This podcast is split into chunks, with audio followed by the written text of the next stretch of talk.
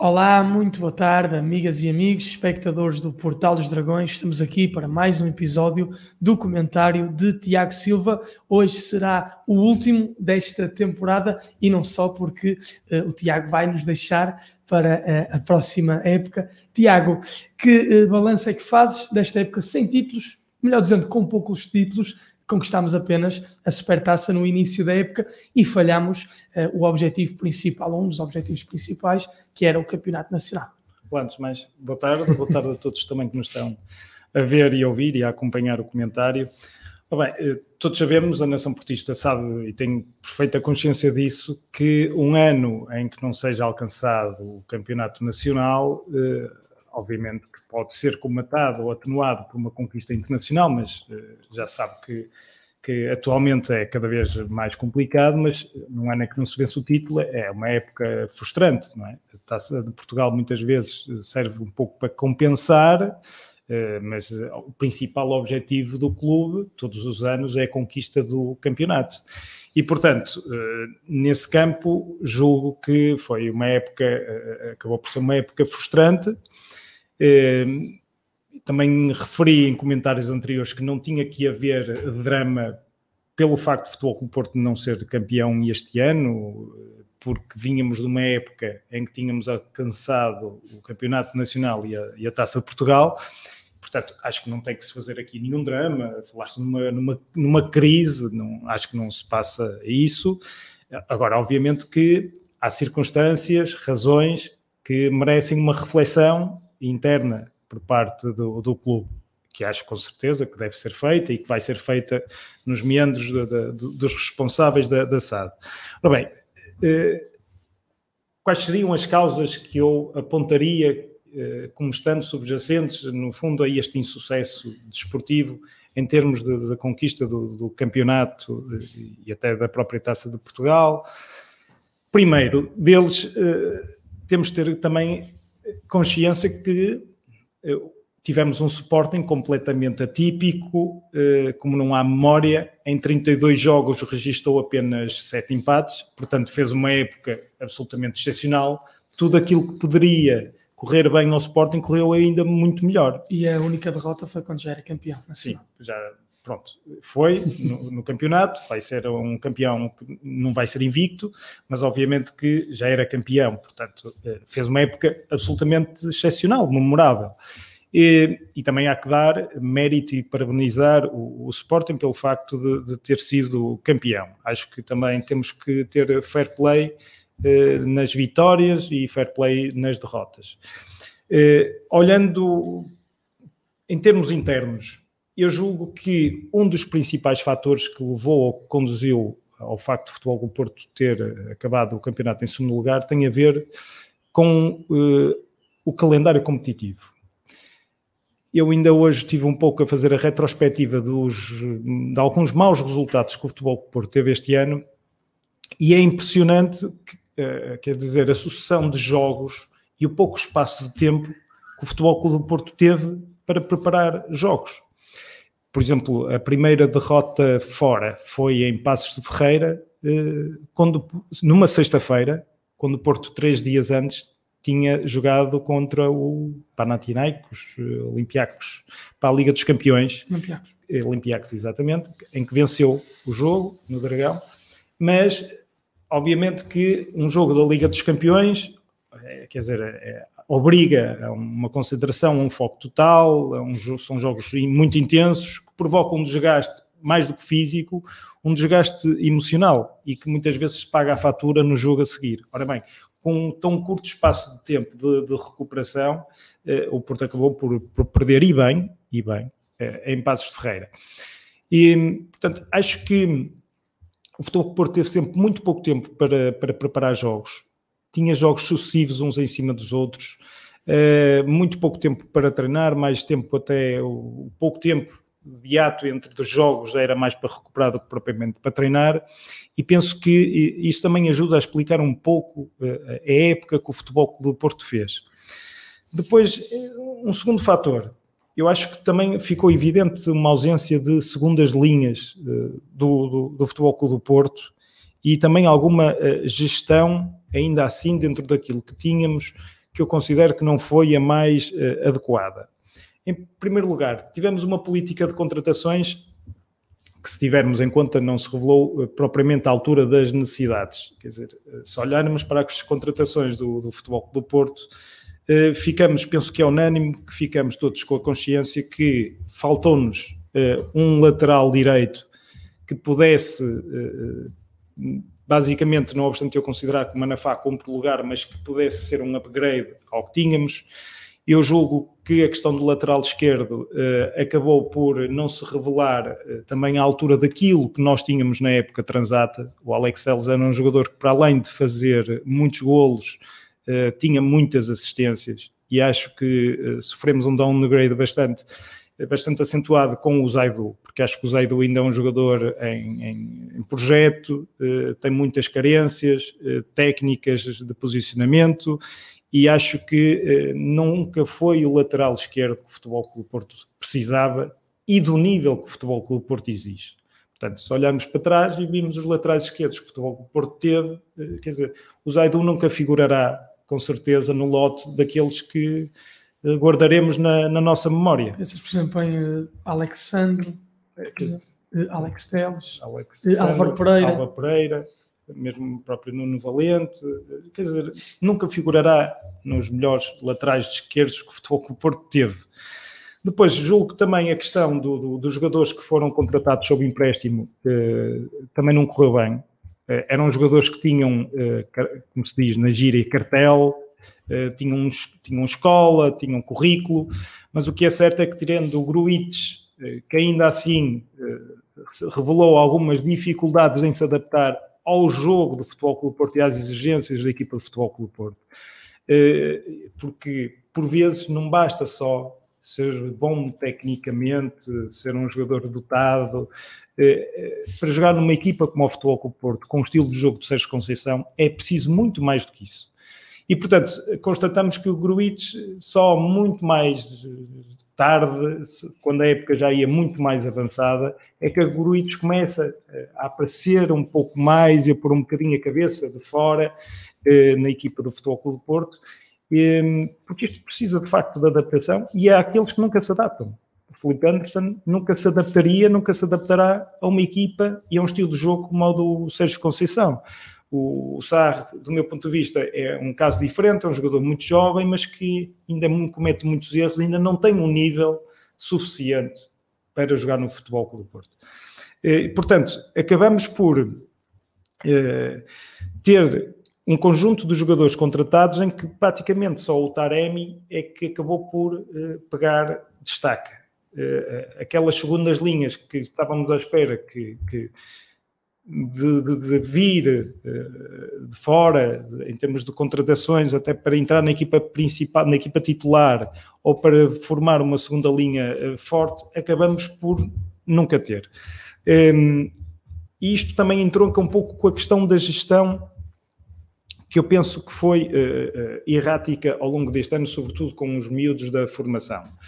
E eu acho que a gestão que foi feita aos miúdos da formação não foi a mais adequada.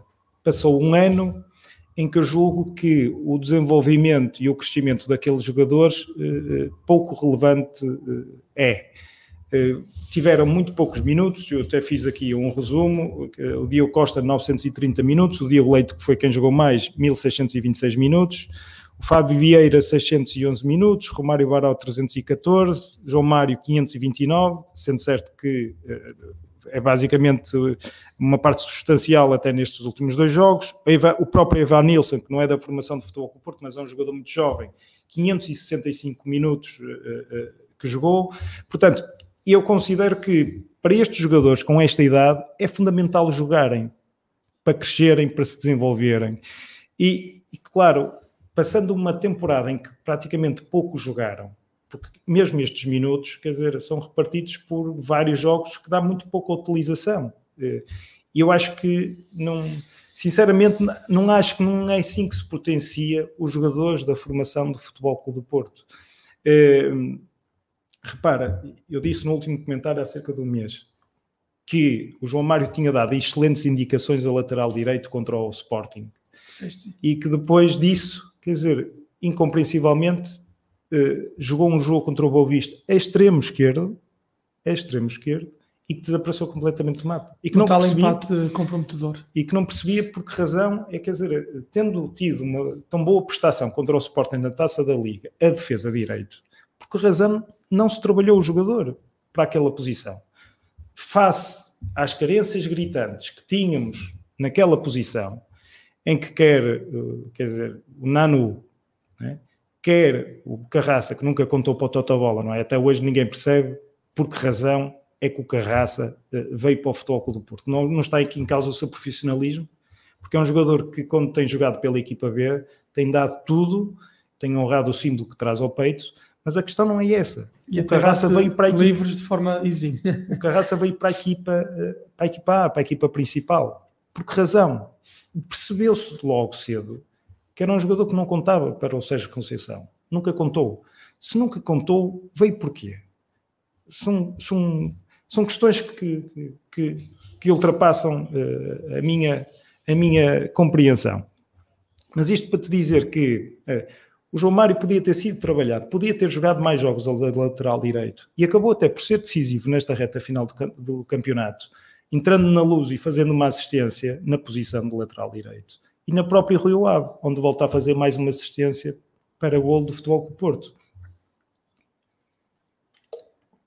Portanto, eu acho que esta gestão destes miúdos não foi eh, a mais correta. Acho que o desenvolvimento deles este ano é, é muito pouco relevante, tem muita pouca expressão, jogaram muito pouco.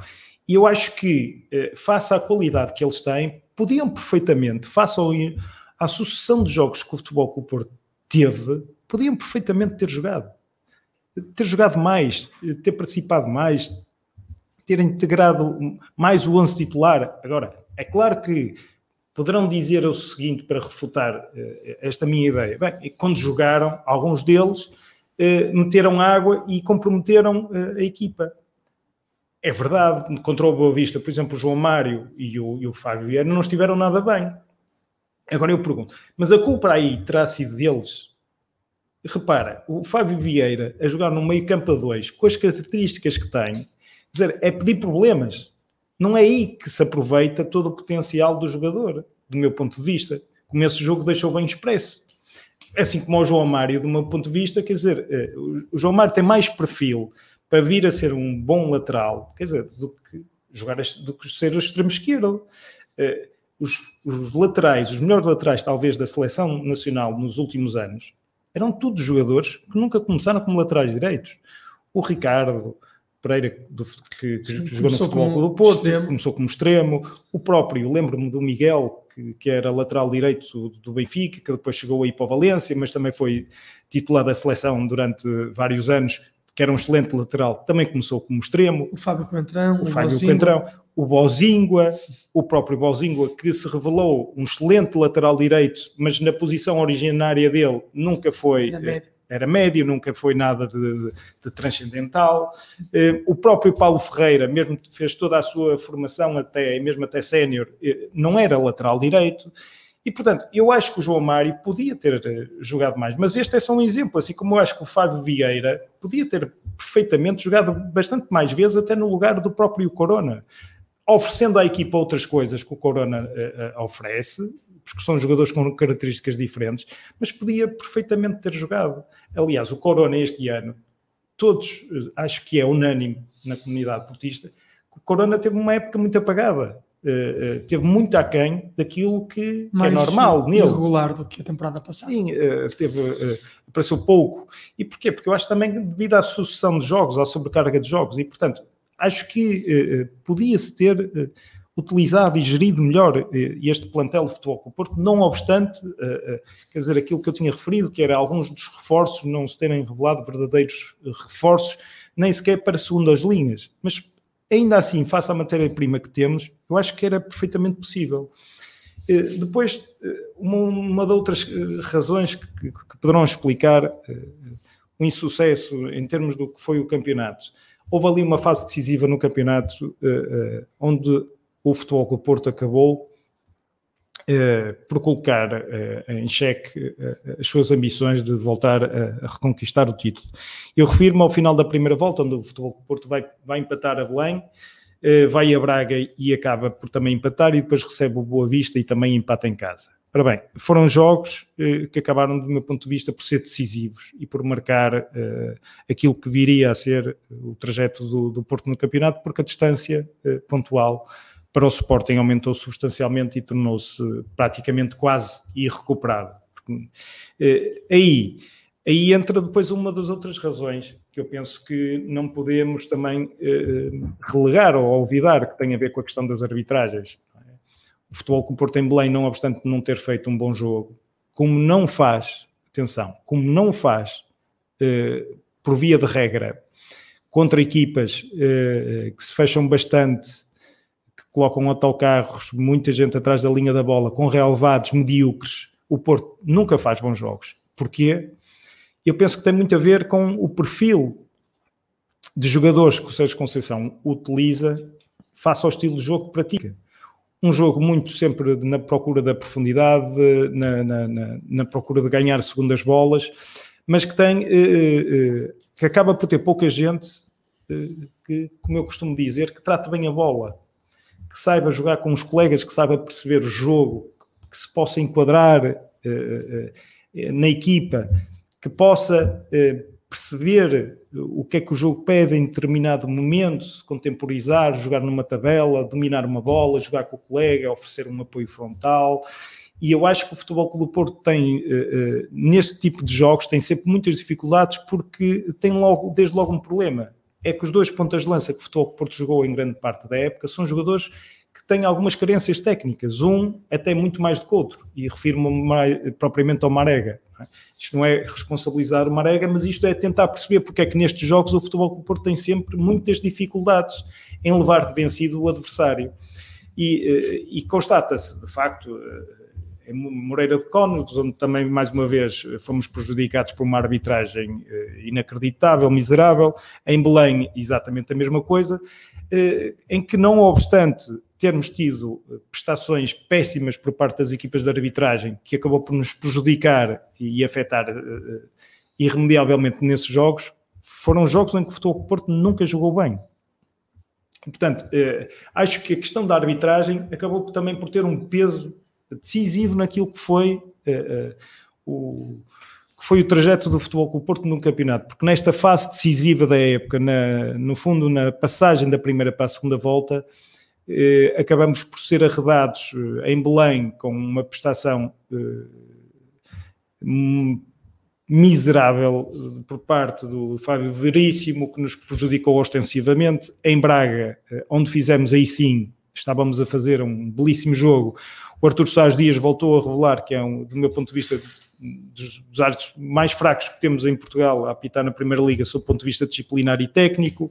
Eh, e depois contra o Boa Vista em casa. Penso que foi uma sucessão de equívocos eh, táticos da, da equipa e quer dizer, e quando acabamos por acordar para o jogo já, já foi tarde demais. Portanto, acho que são, é um conjunto destes fatores que justificam ou que estão eh, por trás, no fundo, no nosso insucesso esta época é uma mistura deles todos. Eu julgo que não há um apenas isolado, acho que eh, todos eles eh, juntos explicam o que se passou, eh, o que se passou a esta época.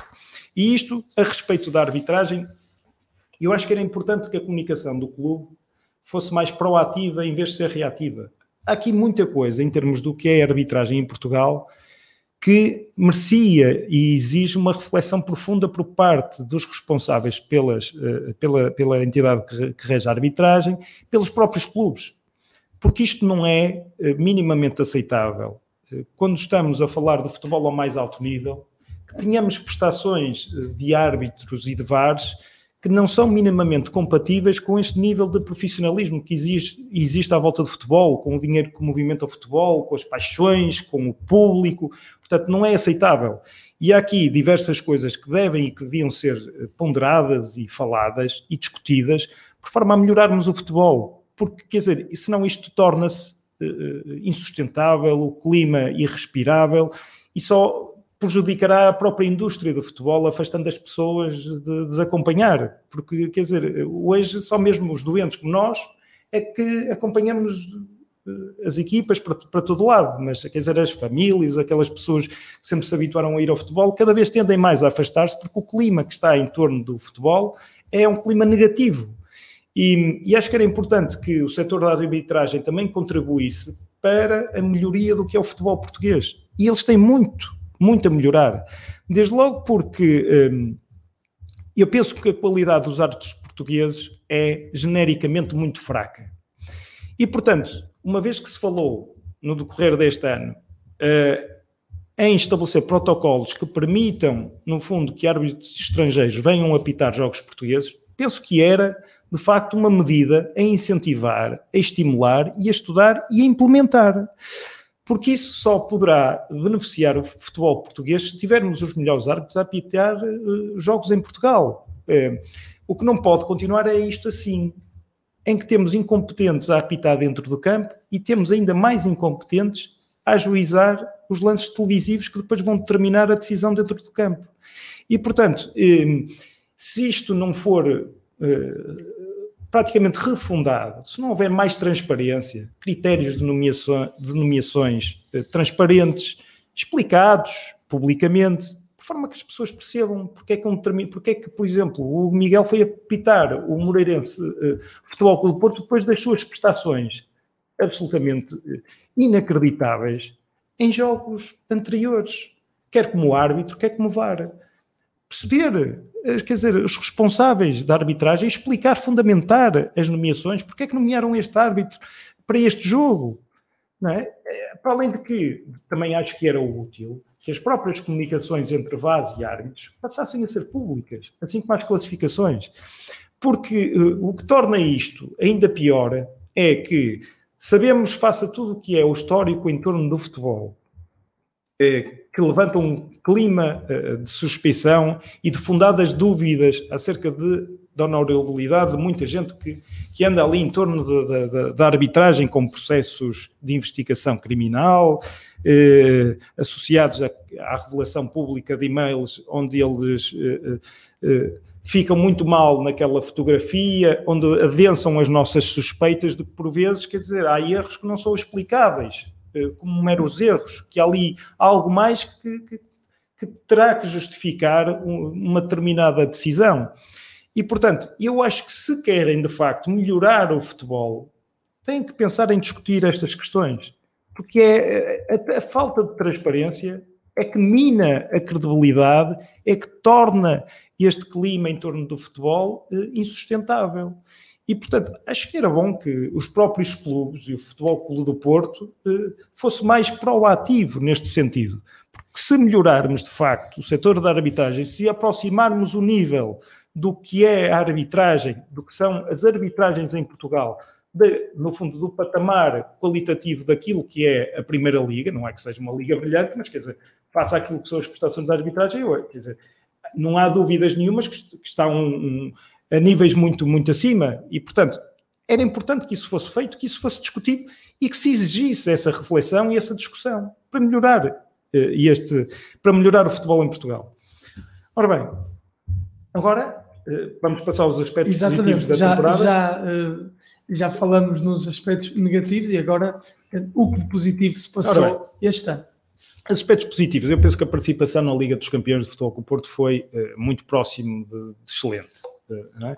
E eu acho que o brilhante, é, quer dizer, era conquistar a Liga dos Campeões, obviamente, mas eu penso que é reconhecido por todos que a participação na Liga dos Campeões por parte do Futebol Clube do Porto foi excelente, foi extraordinária, eh, teve altura, eh, no fundo, tirando os títulos internacionais, das melhores prestações do, do, do clube na, na principal eh, competição europeia de clubes. Muito se deve também ao mérito dos jogadores, do, do próprio treinador que prepara e que monta muito bem, muito bem a equipa.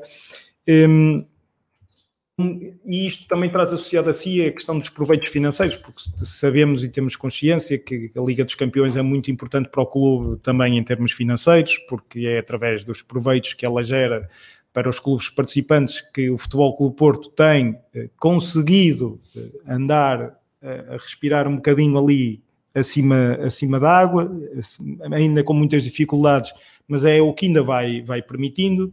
E depois um outro aspecto positivo, também acho que a conquista da Supertaça foi um aspecto relevante, que, sobretudo até por conquistada frente ao maior rival, quem fez um investimento louco para esta temporada.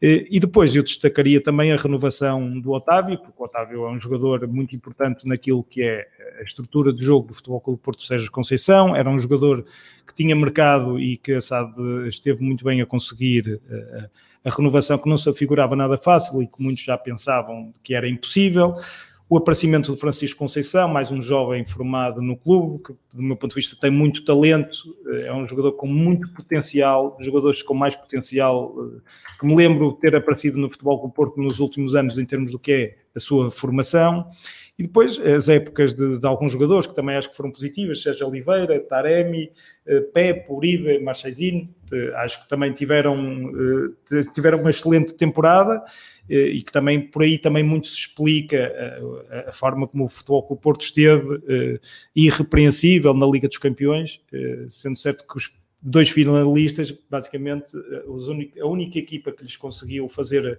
frente, roubar pontos ou ganhar foi o Futebol Clube do Porto, o que diz muito daquilo que foi empatou com o City e venceu sim, a época do Futebol Clube do Porto e este ano. Portanto, é esta, no fundo, são estes aspectos positivos que eu destacava de uma temporada que, em termos de títulos, não foi positivo. E um, já fizemos o balanço da época do Futebol do Porto, mas tu, pensando já no futuro, queres também uh, analisar o novo quadro financeiro que uh, saiu ontem.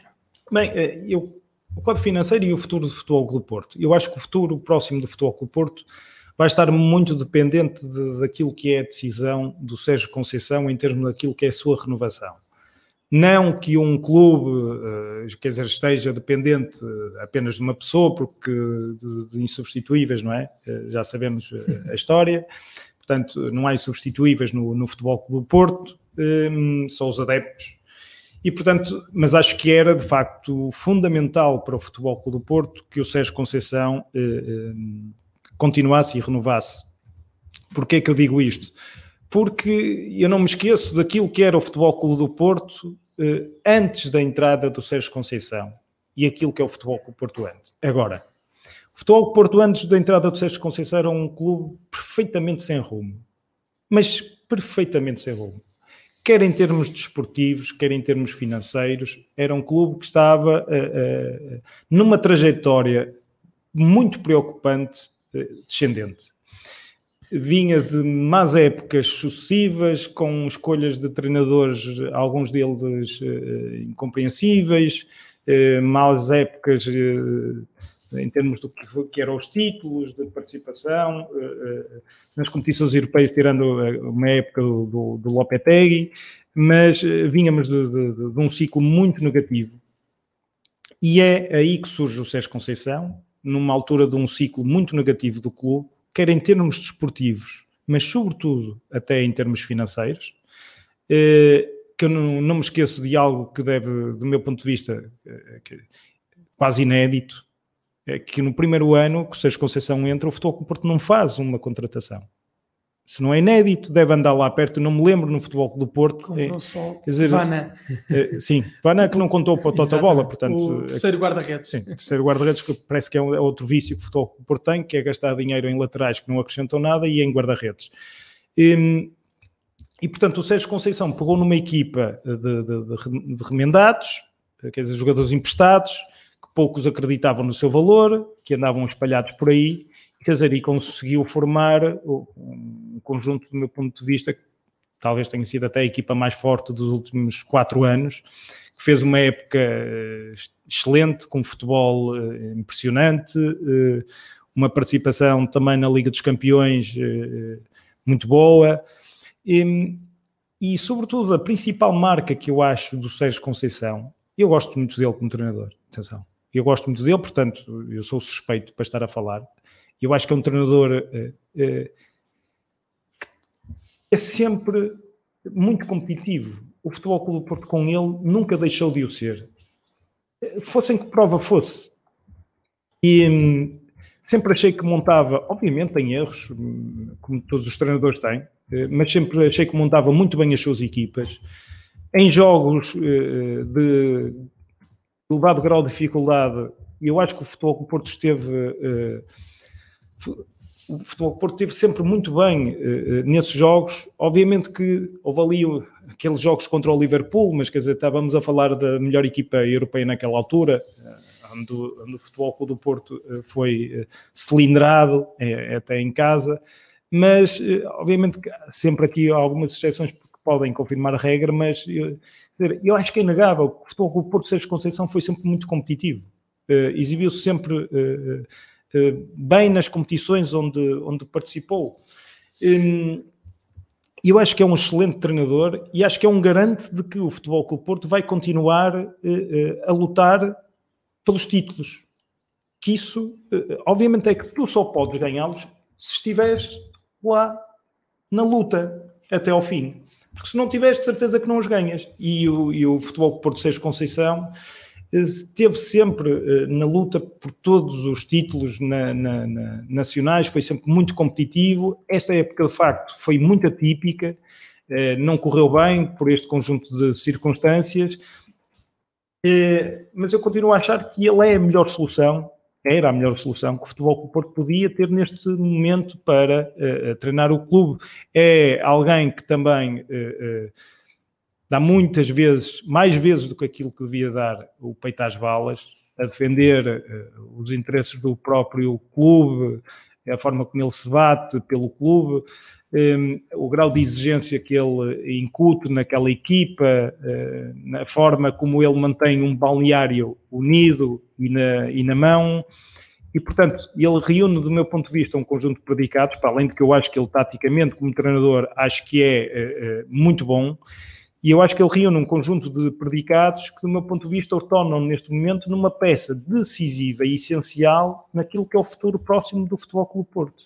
Eu não quero, eu não quero voltar àquele passado recente de, de, de Paulo Fonsecas e de, e de outros que passaram pelo de Nuno Espírito Santo e de outros que passaram pelo Banco de Futebol Porto, que podem, não está em causa a sua valia como treinadores, Paulo Fonseca fez uma carreira uh, boa uh, depois disso. O próprio Nuno Espírito Santo uh, também acabou por ter destaque em Inglaterra. O Lopetegui, igualmente, selecionador de Espanha, técnico de Sevilha. Mas é que não, não eram propriamente. Não estavam enquadrados na identidade. Eu penso que não, eu penso que nunca, nunca se enquadraram naquilo que é a filosofia do, do clube. É porque o Futebol Porto é um clube muito peculiar, aliás. Ainda esta semana houve uma polémica por causa do infeliz do diretor de comunicação do, do Sporting, que dizia que a festa do Sporting foi, foi como foi, foi aquele descalabro que foi, portanto, foi o descalabro, eh, porque se tratava de um clube nacional e não, e não regional. É, é que, eh, e pensando com isso que nos estava a insultar a nós, é? e o que demonstra de facto uma infantilidade, como eu escrevia, uma infantilidade quase comovente. É? Até para ser ordinário é preciso ter jeito, e ele não tem. Porque o Futebol Clube Porto é marcadamente e será sempre um símbolo regional. E foi através dessa marca distintiva que o Futebol Clube do Porto acabou por expandir a sua base de apoio de adeptos a todo o país e além fronteiras, sendo hoje o clube com mais sucesso uh, na Europa Sim, e no mundo português. E, portanto, uh, tem, tem uma idiosincrasia muito própria. Aquela imagem de marca antes de quebrar com o terceiro, o comer a relva, o não interessar ser o melhorzinho, o foca no circo muitas vezes é mais importante dar tudo dentro do campo, eh, eh, ser solidário com os colegas, ser ambicioso, ser ambicioso. E, portanto, eh, estas características muito próprias nossas, muito próprias nossas, estas características marcantes, não é qualquer treinador que chega aqui e que, e que se enquadra naquilo que é o futebol do Porto. E nós já tivemos excelentes treinadores que também não se enquadraram e que até nos deram títulos mas que nunca uh, viveram no fundo desta filosofia. Eu não estou a dizer que o treinador do Futebol Clube do Porto tenha que ser portista. Obviamente que não. Isso, do meu ponto de vista, é absurdo. Agora, tem que também beber desta filosofia, rever-se nestas características e ter algumas delas. O Mourinho foi talvez o treinador, talvez não, foi o treinador com mais sucesso no Futebol Clube do Porto da história, talvez, o Arthur Jorge também. Mas o que é certo é que o Mourinho também tinha estas características. Um, era um, alguém extremamente ambicioso, que também tinha muita, muito sangue. Encarnava aquilo que é muito sangue no, no, no, nos olhos, encarnava aquilo muito bem, aquilo que são os princípios do futebol do Porto, de bater-se contra, no fundo, contra o centralismo de Lisboa, contra. Eh, porque repara, o futebol do Porto não é contra ninguém, nem contra nenhuma é região. É importante também os eh, o futebol, terem. O futebol do Porto não é contra nenhuma região, porque nós temos adeptos em todo o país, em Lisboa também. Portanto, eh, nunca se faça uma luta Porto contra Lisboa. Não é isso. É contra o centralismo. O centralismo político, o centralismo muitas vezes económico, da própria comunicação social, que muitas das vezes olvida e relega os feitos do Futebol do Porto. É contra muitas das vezes as próprias injustiças que se passam ao, em torno do futebol, fruto precisamente do, do, centro do poder, da esfera do poder, e, e, e é por isso que eu digo que o Sérgio Conceição personifica muito bem aquilo que é um treinador a Porto. E, portanto, acho que o futuro próximo do futebol o Porto está muito dependente da sua continuidade e eu espero, sinceramente, que ele renove e que prossiga à frente dos destinos de futebol com o do Porto. E dito isto, relativamente ao quadro financeiro, porque eu acho que uma coisa está associada à outra. Porque enquanto o Sérgio Conceição cá continuar, eu julgo que nós vamos continuar, uh, passo o pleonasmo, um, ehm, a respirar um pouco acima da linha d'água, em termos do que é a situação financeira do clube. Eu disse-o aqui antes das eleições e reitero agora que temos o presidente mais titulado da história do futebol mundial. Temos um presidente que nos deu tudo, que nos fez ser aquilo que nós somos hoje. Foi alguém que nós acompanhávamos e aderíamos cegamente porque sentimos que, eh, no fundo, era o nosso baluarte, é? é? quem empunhava primeiro a bandeira daquilo que seriam os interesses do Futebol Clube do Porto. Agora, não obstante isso, quer dizer, não é alguém que está isento de críticas, ninguém pode estar, e que deixa de cometer erros, porque toda a gente os comete. E eu disse antes das últimas eleições que não acreditava neste modelo de gestão eh, política, desportiva, económica do clube, porque não acredito. Como não acredito hoje, porque se nada mudou em termos do que é o modelo eh, desportivo e económico do clube, portanto, eu não estou à espera de resultados muito diferentes. E o que é certo é que eu, quando ouço, ainda como ouvi até há bem pouco tempo, salvo erro, numa entrevista ao Jornal Económico, o administrador financeiro do Futebol Clube Porto, quer dizer, dizer que a participação no, do, do futebol o Porto na Liga dos Campeões é absolutamente essencial para que as contas do clube estejam uh, uh, equilibradas.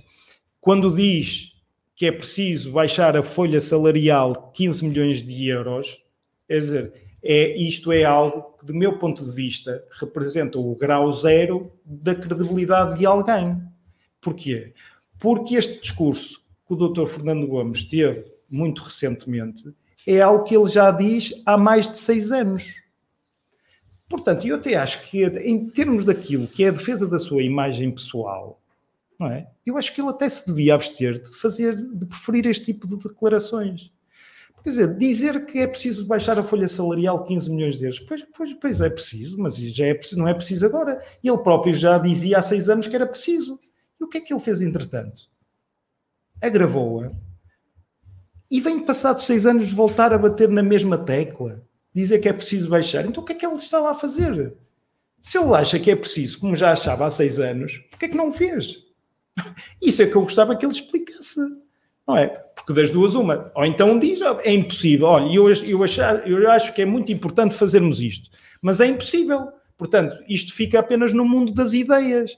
Assim como dizer que é fundamental ou vital para o Futebol Clube do Porto participar na Liga dos Campeões, ah, muito bem, mas isso sabemos, quer dizer, isso já percebemos todos. Mas isso então, se calhar, não é preciso um administrador financeiro para o Futebol Clube do Porto. Dizer, então qualquer um gera aquele, gera aquele clube sob o ponto de vista financeiro. É? Porque, se quer dizer, então basta não participar um ano na Liga dos Campeões, que é um descalabro. Aliás, já nem é só não participar. Ele chegou a dizer na sua entrevista ao Jornal Económico que o Futebol Clube do Porto, se fosse campeão este ano, associado, associado aos quartos de final da Liga dos Campeões à sua participação, que isso importaria o pagamento de prémios de cerca de 10 milhões de euros à equipa técnica e ao plantel. E que isso ia tornar as coisas, em termos financeiros, menos confortáveis. Portanto, estamos neste nível em que o sucesso do clube é desconfortável sob o ponto de vista financeiro. Quer dizer, isto é uma insanidade do meu ponto de vista. Alguém que profere este tipo de declarações, não é, não é que eu acho que seja só estas, eh, do meu ponto de vista, eh, quer dizer, o, o retrato, a fotografia eu já tirei há bastante tempo. Eh, mas alguém que prefere este tipo de declarações está completamente alienado daquilo que é o Futebol Clube do Porto, daquilo que é a realidade dos adeptos do Futebol Clube do Porto. E, portanto, eu, quer dizer, se nada mudou em termos do que era a estrutura orgânica da, da SAD, quer dizer, entrou para lá o Vitor Bahia, que, que eu ainda não percebi o que faz, aliás, há vários ali que eu não percebo o que fazem, é? o engenheiro Luís Gonçalves, que, que eu não digo que não façam tudo em torno do clube e para que o clube vença. Repare, com certeza que sim. Com certeza todas as pessoas que trabalham naquela casa querem que o clube vença. Não está isso em causa, nem eu coloco isso em causa. A sua seriedade, honorabilidade, Nada disso. São com certeza pessoas muito bem intencionadas e que fazem tudo em prol do clube. A questão é que não é perceptível para a nação portista, na qual eu me incluo, é qual o papel que essas pessoas eh, desempenham no Futebol Clube do Porto. O que é que cada um faz? O que é que cada um está encarregue? Quem é o responsável pelas contratações do Futebol Clube do Porto? Não sei. Não faço ideia. Acho que ninguém sabe. O que é que faz neste momento o Vitor Bahia no Futebol Clube do Porto? Alguém sabe? Acho que ninguém sabe. O engenheiro Luís Gonçalves? Também não. Já não refiro aos outros. O, doutor Fernando Gomes já percebemos todos o que faz, não é? E, isso não é propriamente um, elogio à pessoa. Mas quer dizer, e eu como não acreditava que com este modelo os resultados pudessem ser diferentes, quer dizer, não acredito sinceramente que o futuro em termos daquilo que é modelo político-económico do Futebol Porto, os resultados financeiros, e eu não, sinceramente, não acredito que vá ser diferente daquilo que nos, tem, que nos levou até aqui. Uh, e acho que a questão do empréstimo obrigacionista e, de, no fundo, do alargamento do empréstimo obrigacionista até os 70 milhões de euros um, não me causa nenhuma estupefação. Já era também até expectável que houvesse um rollover, no fundo, do, da dívida do empréstimo obrigacionista que se ia vencer uh, em junho e depois um, o outro. Portanto, uh, agora, é claro, estás a renovar empréstimos obrigacionistas com outros, com taxas de juros mais elevadas, e quer dizer, e as antecipações das receitas têm sido cada vez maiores, em termos do que aquilo que é, no fundo, o contrato dos direitos televisivos, nós neste momento levamos três anos de duração de contrato já antecipamos 185 milhões de euros, fora os juros que se pagou dessas quantias antecipadas, e portanto, dizer, em termos daquilo, do que é a estratégia financeira do grupo, da SAD, parece-me eh, errada, desajustada, equívoca, eh, mas quer dizer, se não mudou o perfil das pessoas que lá estão e o modelo, eh, também não poderia esperar outras coisas olha, é isto. Basicamente, o retrato que eu faço uh, neste momento é este, e eu espero, uh, eu espero ainda assim estar errado e que, e, e que me demonstrem o, contrário. Ficava muito, muito satisfeito, porque continuo a achar que, de facto, uh, o sucesso desportivo é fundamental, mas anda sempre associado, no fundo, a contas cheias e equilibradas, e espero que isso aconteça, e porque todos nós o que desejamos, ninguém as pessoas por vezes confundem a crítica com o dizer mal. E são coisas totalmente distintas. E eu acho que é muitas vezes eh, importante dizer ou apontar aquilo que parece estar errado. Porque, quer dizer, em estruturas eh, de grandes administrações e grandes empresas, ter IS menos à nossa volta não é isso que nos vai fazer evoluir, eh, não é? E, portanto, eu acho que era muito importante que eh, as pessoas e os adeptos do Futebol com o Porto tivessem em conta que, que criticar é salutar, porque é, do, é que é da discussão, é, da discussão de ideias que se faz, que se faz a luz. Pronto. Dúvida, e agora dúvida. queria acabar uh, por uh, acabar o meu comentário agradecendo ao Portal dos Dragões, uma casa que me recebeu sempre muito bem, deportistas de base genuínos, que uh, foi um prazer ter estado aqui, foi um prazer também constatar a forma como acompanhavam o, o comentário, o último dos quais, aliás, até foi discutido por todos, com, com, com, mais, com quase 50 mil pessoas a, a, a, irem, a passarem por lá, portanto é um motivo de orgulho. Grandes é, também aqui assisto, no nosso programa. Exatamente, assisto com regozijo à forma como o Portal dos Dragões tem crescido, uh, como é prova evidente estas excelentes instalações que vocês têm agora, que são portistas boa gente, com muito amor ao clube, que trabalha de uma forma perfeitamente desinteressada com um único fito apenas de poder partilhar entre a comunidade jurídica, a comunidade portista, já agora já era a minha vertente de advogada, eh, para partilhar entre a comunidade portista aquilo que são assuntos do foro do clube, que tenho um interesse para o clube e, portanto, dou-vos também meus parabéns, eh, a ti, David, mas na pessoa de todos aqueles que formam parte do Portal dos Dragões, dizer que foi um prazer e olha, e é um até já. Tiago, o prazer foi nosso. Uh, obrigadíssimo por teres emprestado o teu pensamento crítico e a tua paixão pelo Futebol do Porto aqui uh, ao nosso canal. A nossa colaboração regular, digamos assim, no comentário semanal de Tiago Silva fica por aqui. Na próxima época não continuaremos, mas sabes, obviamente, que tens aqui sempre uma porta aberta para falar e para pensar e para amar o Futebol Clube Porto. Muito Muitíssimo obrigado. obrigado, Tiago. Nós eh, ficamos eh, por aqui e eu volto já já a seguir com mais um conteúdo, mais um programa, um, ehm, o Portal do Scouting com o António Cachada. Deixem-se estar na nossa companhia. Beijinhos e abraços. Muito obrigado e até já.